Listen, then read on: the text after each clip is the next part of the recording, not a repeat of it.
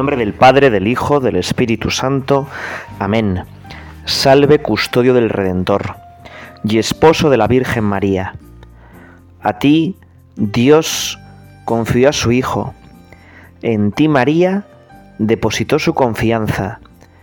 Contigo, Cristo, se formó como hombre. Oh bienaventurado José, muéstrate Padre también a nosotros y guíanos en el camino de la vida. Concédenos gracia, misericordia y valentía, y defiéndenos de todo mal. Pues queremos en este año de San José seguir rezando ante ti, Señor, hablándote del que hizo de Padre tuyo, de tu custodio, ese que seguro tenías tantísima confianza. Y queremos hacerle hoy como una pequeña entrevista a San José, la verdad es que en el Evangelio San José no dice absolutamente nada. Es un santo mudo. Y por eso tú y yo hoy queremos procurar sacarle unas palabras a San José. Yo me lo imagino que sería poco hablador, trabajador, fiel, pero no muy dado a la palabra. Pero seguro que tenía una vida interior riquísima es la persona que más cerca ha estado de María y de Jesús. Y unas experiencias fuera de serie. Por eso vamos a tratar de entrevistarle. Hoy tenemos aquí con nosotros a José, José hijo de Jacob, natural de Nazaret, esposo de María, padre putativo Pepe de Jesús. Tu figura es, gigantesca. Eres el patrono de la iglesia, eres maestro de vida interior, abogado de la buena muerte. Y sin embargo, San José, no sabemos casi nada de ti. Lo más importante que nos dice el Evangelio es que eras un hombre bueno. No es mucho lo que se dice de ti, pero es algo muy impresionante. ¿Por qué San José ese silencio? ¿Por qué no dijiste nada en el Evangelio?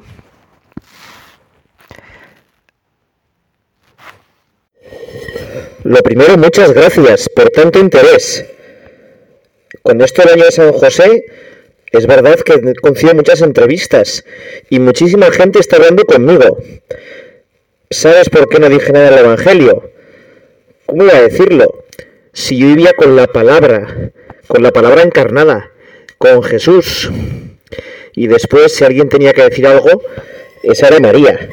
Yo estaba, pues, en la retaguardia, protegiéndoles en la medida que podía, haciendo las cosas que necesitaban, sacando dinero, trabajando para ellos. A los ojos de los vecinos de Nazaret, yo era el padre que Jesús tanto quería, pero yo sabía que sin más era la sombra del Padre de verdad, del Padre con mayúsculas, del Padre común de todos, de Dios. Y yo estaba lleno de orgullo con eso. No necesitaba decir nada en el Evangelio. Mi silencio era lo más elocuente. Parece poca cosa hacer de padre, pero fue una responsabilidad y un privilegio fuera de serie. Desde que nació Jesús, todas las horas de mi vida fueron diferentes. Tuve al mismo cielo en la tierra. San José, cuéntanos, acláranos un poco eh, los principales pasajes de tu vida. ¿Es verdad que pensaste abandonar a María cuando viste que estaba embarazada? Ay, no me lo recuerdes. Qué día tan malo. La verdad es que María volvió de visitar a Isabel y de repente me di cuenta de que estaba embarazada. Al principio pensaba que estaba un poco más gordilla, pero no, no. No, la cara tenía delgada y el cuerpo eh, pues había engordado. Y lo pasé mal. Ni por un momento dudé de María. Porque la verdad es que era tan buena. Y entonces quedé totalmente confundido. Yo confiaba ciegamente en María. No lo entendía. Y por eso, pues dije, bueno, pues aquí lo más importante es que la gente siga pensando bien de María. Algo habrá pasado.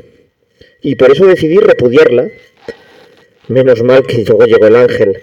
En sueños. Bueno, ya ves que a mí me gusta dormir. Casi siempre Dios me habla en sueños. Ya ves que gozada. Toda mi... mi noche era una oración. Yo me dormía tranquilamente en brazos de Dios y Dios me decía lo que tenía que hacer. San José, me imagino que una de las cosas que más te harían sufrir sería que tú habrías preparado ya la cuna, la casa, estaría todo dispuesto para que Jesús naciera.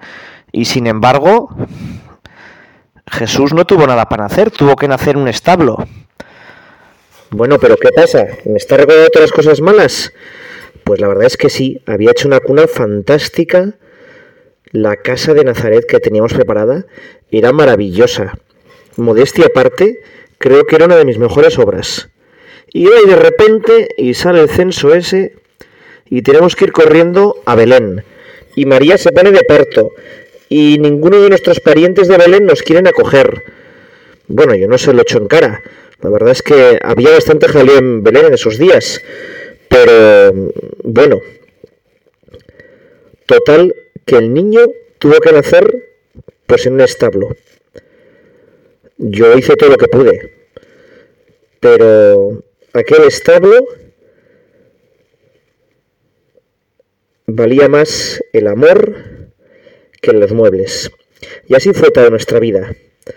En la casa luego de Nazaret tampoco tuvimos muchos lujos, pero siempre fue una casa alegre, con canciones, con risas, donde María y Jesús lo llenaban todo.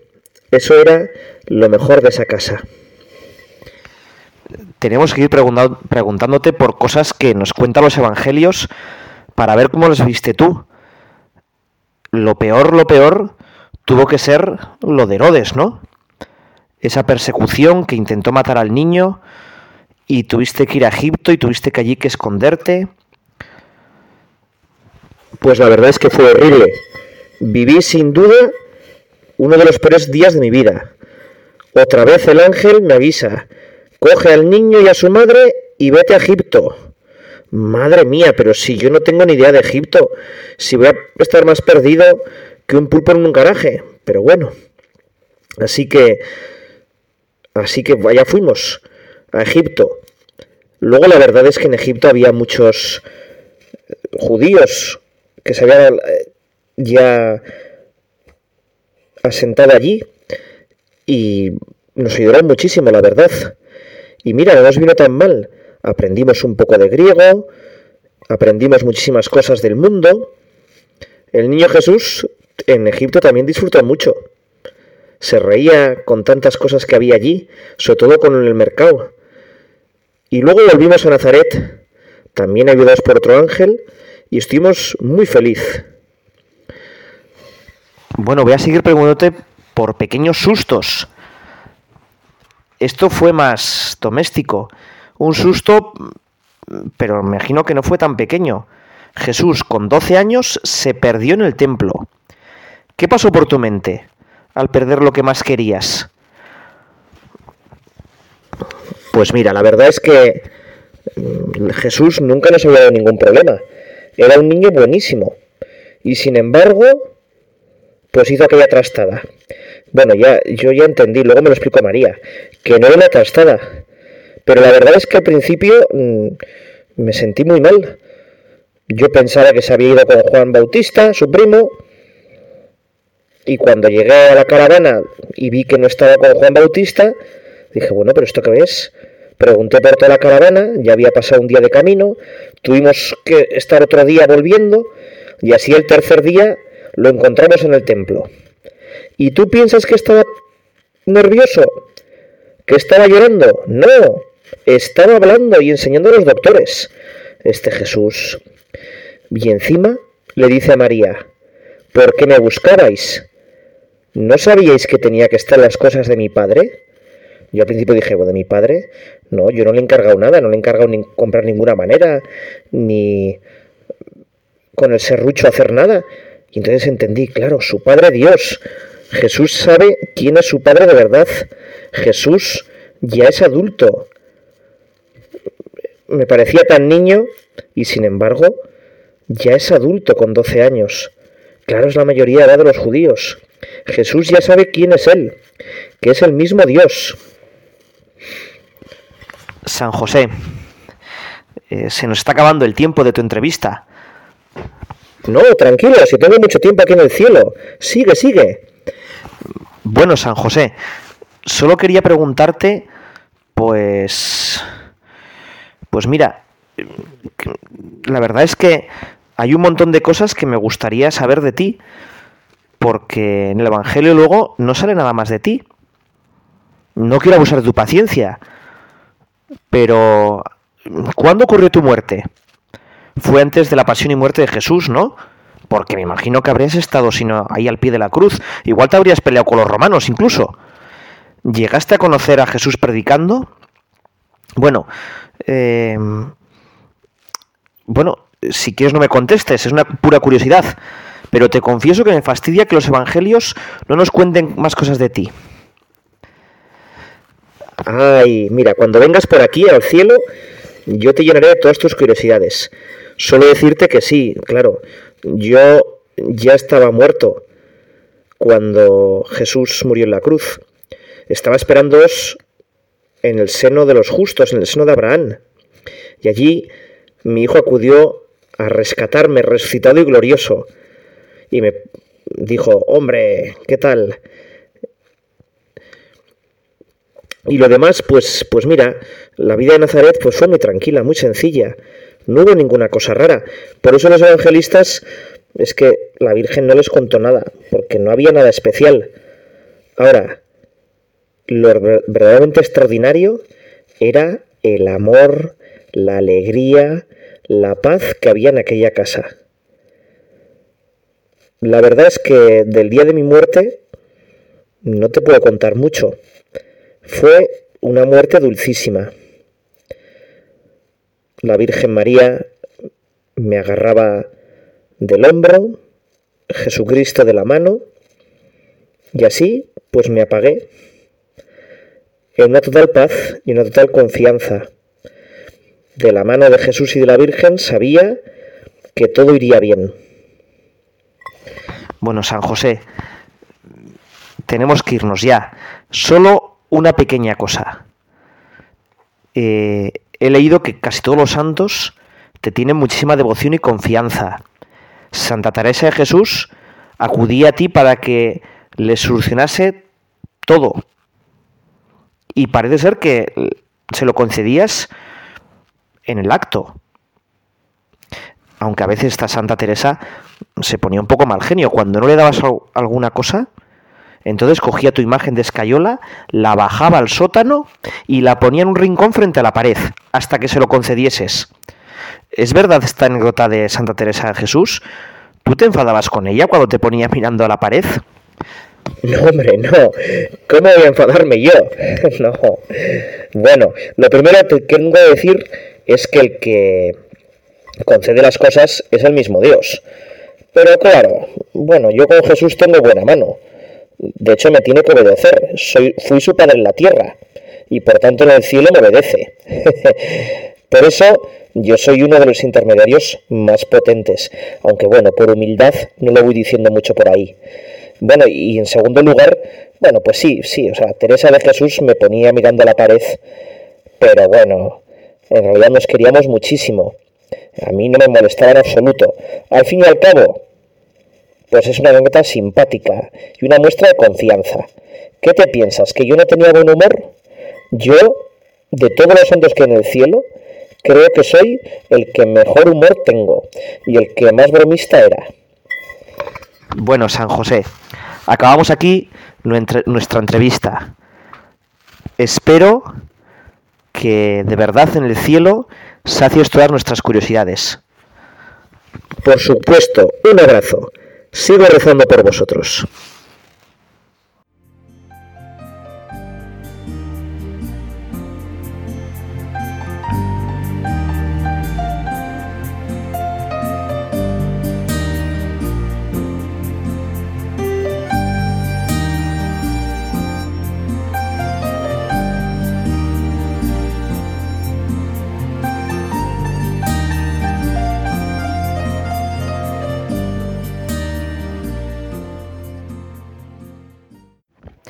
Y después de esta carta a San José, que espero que hayas rezado conmigo, queremos seguir rezando contigo, Señor, con los siete domingos de San José. Y en cada uno de esos domingos, anteriores al día 19 de marzo, la Iglesia suele meditar cada domingo un dolor y un gozo. Y es que la vida de San José se puede resumir en siete dolores, pero siete grandes alegrías. Sin más te las voy a enunciar. El primer dolor es que, estando esposada con María, antes de vivir juntos, San José encontró que la Virgen estaba embarazada por obra del Espíritu Santo, pero él todavía no la sabía. Y por eso, pues nuestro santo patriarca, que era justo, decidió repudiarla en secreto. Pero el gran gozo fue cuando el ángel del Señor se le aparece en sueños y le dice, José, hijo de David, no temas recibir a María tu esposa, pues lo concebido en ella es del Espíritu Santo. El segundo dolor, pues es cuando tiene que ir a Belén y los suyos no la reciben y no hay sitio en la posada. Y el segundo gran gozo es cuando nace Jesús. ¿eh? El tercer dolor es, bueno, pues cómo lloraría el pequeño niño Jesús a los ocho días cuando le circuncidan. Y su gozo es, pues, cuando oye que salvará a su pueblo sus pecados, y por eso le llamarán Jesús. El cuarto dolor es cuando Simeón los bendice y dice que a María le va a traspasar el alma una espada. Y el cuarto gozo es que le dice Simeón, pero este será luz para iluminar a las naciones. El quinto dolor es cuando tiene que irse a Egipto porque Herodes tiene que matarlo. Y su quinto gozo es que estuvo en Egipto allí hasta que el mismo Señor le mandó salir de Egipto. El sexto dolor es cuando oye que en Judea reinaba Arquelao, hijo de Herodes, y tiene miedo. Y el sexto gozo es que se va a vivir a Nazaret, y allí forma la Sagrada Familia. El séptimo dolor es cuando pierde a Jesús, y su séptimo gozo es cuando lo encuentra. Cuando lo encuentra ya no se separa más, ni siquiera el momento de su muerte. Bueno, pues nosotros vamos a rezar en este tiempo que nos queda con el primer dolor y gozo de San José, que la verdad que es como el dolor fundante, ¿no? Y su gozo fundante.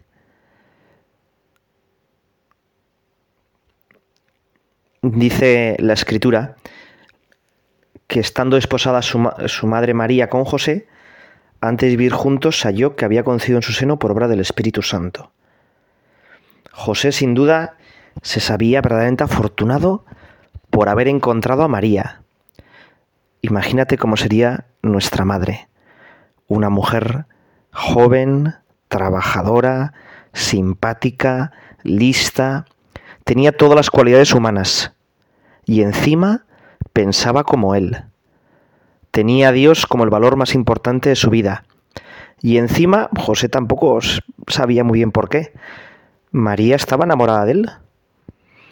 Y se habían desposado. José tenía una alegría increíble. Y lo primero que tenemos que hacer es reconocer, igual que José, cuánta suerte tenemos en nuestra vida. Cada uno de nosotros tiene una suerte loca en la vida. Y José, pues reconoce y agradece los designios de la providencia divina y en medio de sus proyectos y sus sueños estaban ya desposados. Seguramente ese año lo tenían para pensar si iban a casar o no. La Virgen María no le había dicho todavía nada de su intención de consagrarse a Dios. Una intención que no era muy rara en el pueblo de Israel. Había todo un grupo en el pueblo Israel que se llamaba los esenios que decidían dedicarse a Dios y vivir célibes, muchas veces en comunidades del desierto, rezando, copiando la Biblia, como una especie de monjes y monjas que esperaban el Mesías. Y sabemos que Juan Bautista encaja muy bien en esa descripción, que quizá por eso se dice que vivió en el desierto. sabemos que Jesús celebraba la Pascua al estilo y con la fecha esenia, y por eso, bueno, pues la Virgen María pudo pensar en dedicarse totalmente a Dios. Bueno, pues en medio de ese año que estaban María y José desposados, de repente José observa con sorpresa que María espera un niño. ¿Qué significa aquello? Claro, José se quedaría totalmente estupefacto. Su primera impresión, quizá la más burda, la más grosera, la primera tentación que tuvo fue pensar que María le había engañado. Pero pero eso encajaba tan mal con María. Ella, que era totalmente pura, totalmente sincera, que era la mujer más buena que había conocido José, ¿cómo le iba a engañar? José no lo entiende, pero solo una cosa le preocupa, que María quede bien, que nadie piense mal de María. Claro, si José eh, la denuncia y dice que el niño no es suyo, a María la pueden apedrear por adúltera. Y José no quiere para nada eso. Y por eso, y aquí está la grandeza de José, José decide que piensen mal de él. Decide que él se va a escapar, dejar que María tenga el niño y que todo el mundo piense que él ha dejado embarazada a María pero luego no quiere saber nada de ese niño. Se ha asustado y se va. Y por eso, ahí está su grandeza, prefiere quedar él mal para que María esté bien. Y José sufre, sufre muchísimo, porque eso supone dejar a quien más quiere en el mundo. ¿Y qué hace? Pues el bien. Se quita de en medio mira a Dios y espera. Y entonces el ángel del Señor se le aparece en sueños y le dice, José, hijo de David, no temas recibir a María tu esposa, pues lo concibió en ella es del Espíritu Santo. Dará a luz un hijo y le pondrás por nombre Jesús. Bueno, ¿te imaginas cómo se habría despertado José? Con una gran sonrisa en la boca, con el corazón lleno de alegría, con unas campanas sonando en sus oídos, diciendo, claro, mi mujer ha sido elegida para tener al Mesías, al mismísimo Hijo de Dios, y yo le voy a proteger y cuidar. Y entonces José entiende todo. Entiende cuál es su vocación, cuál es su misión en la vida. Cuando se considera las cosas en la presencia de Dios, cuando hay rectitud de intención, cuando no cuenta el egoísmo, entonces podemos ver las cosas como Dios las ve.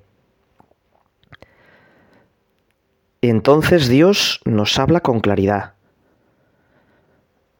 ¡Qué gran alegría! Se le pide nada menos no separarse nunca de Jesús ni de María. El dolor ha dado paso a la alegría desbordante y se va corriendo a contar a María lo que acaba de descubrir. María, me ha hablado un ángel del Señor. Tu hijo viene del Espíritu Santo. Te cuidaré, te, te querré con locura toda mi vida. Yo imagino que en los días siguientes, sin grandes ceremonias, pero con una alegría y un amor increíble, se habrían casado. Qué suerte será aquel sacerdote de la antigua alianza que casó a San José y a la Virgen María. Nunca fue al matrimonio una pareja mejor. Qué suerte San José, que su vocación era estar con Jesús y con María. Bueno, es nuestra misma vocación. Pida lo que nos pida Dios. Uno le puede pedir ser piloto de Fórmula 1, otro quizás ser astronauta, a muchos nos va a pedir cosas más normales, pero en todas las vocaciones lo común es ser como San José. No separarnos nunca de Jesús ni de María. San José yo me lo imagino pues abrazando a María embarazada, dándole besos en la tripa y así intentando besar ya a Jesús y agradeciéndole a Dios por haberle escogido a él. Diciéndole, mira Señor, no te fíes mucho de mí porque te la voy a liar. Podrías haber elegido uno más listo, más fuerte, más... Pero bueno, yo lo haré todo lo mejor que pueda. Y tú y yo agradecemos a Dios nuestra vocación. Quizá ya has elegido tu camino en la vida, aunque la vocación es continua. Cada día estamos eligiendo. Y eso no quiere decir que cada día tenemos que replantearnos toda nuestra vida, sino que nuestra vocación va teniendo como matices que cada día se van aclarando. Y yo, por ejemplo, soy cura, pero cada día el Señor me hace ver como nuevos matices dentro de mi sacerdocio. Comprendo que Dios tiene para mí unos planes, unos sueños, y que desde toda la eternidad ha pensado cuánto bien puedo hacer yo. Entiendo que esos planes es una verdadera llamada a la santidad, que toda mi vida es una respuesta, un sí a Dios, como lo hizo María. Aquí está la esclava del Señor, como lo hizo José, dejándose hacer en sus sueños.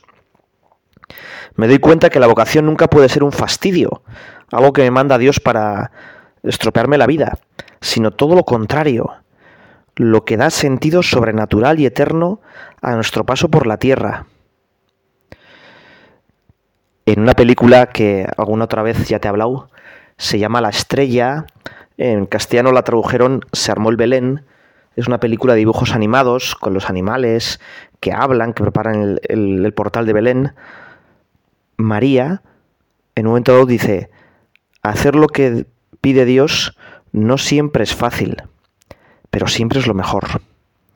Es verdad, San José también tuvo que pasar por momentos difíciles, siete dolores, por la oscuridad, la prueba, la renuncia a los planes personales. Pero precisamente por su abandono total en Dios, Dios le colmó de luz, de alegría, de paz. Una paz muchísimo más grande que la que el mundo puede dar. Bueno, y si todas las, vocaciones son importantes, todas las vocaciones tienen en común, como la de San José, estar muy unido a la Virgen María y a Jesús, hay una vocación que es casi fundamental, sin ella no hay iglesia, que son las vocaciones sacerdotales. El San José es el patrono del seminario, porque el niño Jesús se formó, aprendió a ser sacerdote en los brazos de Jesús. También hoy queremos pedir para que haya muchos sacerdotes santos, muchos porque tenemos tantísima necesidad, porque tantos pueblos pues ya no tienen misa y mucho más que el aspecto cultural, necesitamos sacerdotes santos que hagan una nueva evangelización y sacerdotes que no sean tibios. Y tú y yo le pedimos por todos los sacerdotes para que no sean tibios. Tienen en sus manos un tesoro, una vocación increíble.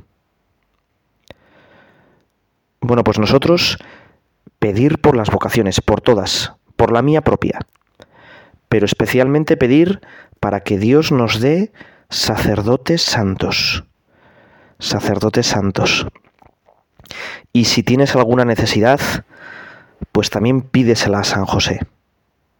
San José, patrono de las vocaciones en la Iglesia, ayúdame a descubrir lo que Dios espera de mí, a ser fiel todos los días de mi vida hasta la muerte, especialmente las pequeñas llamadas que Dios me hace a lo largo del día,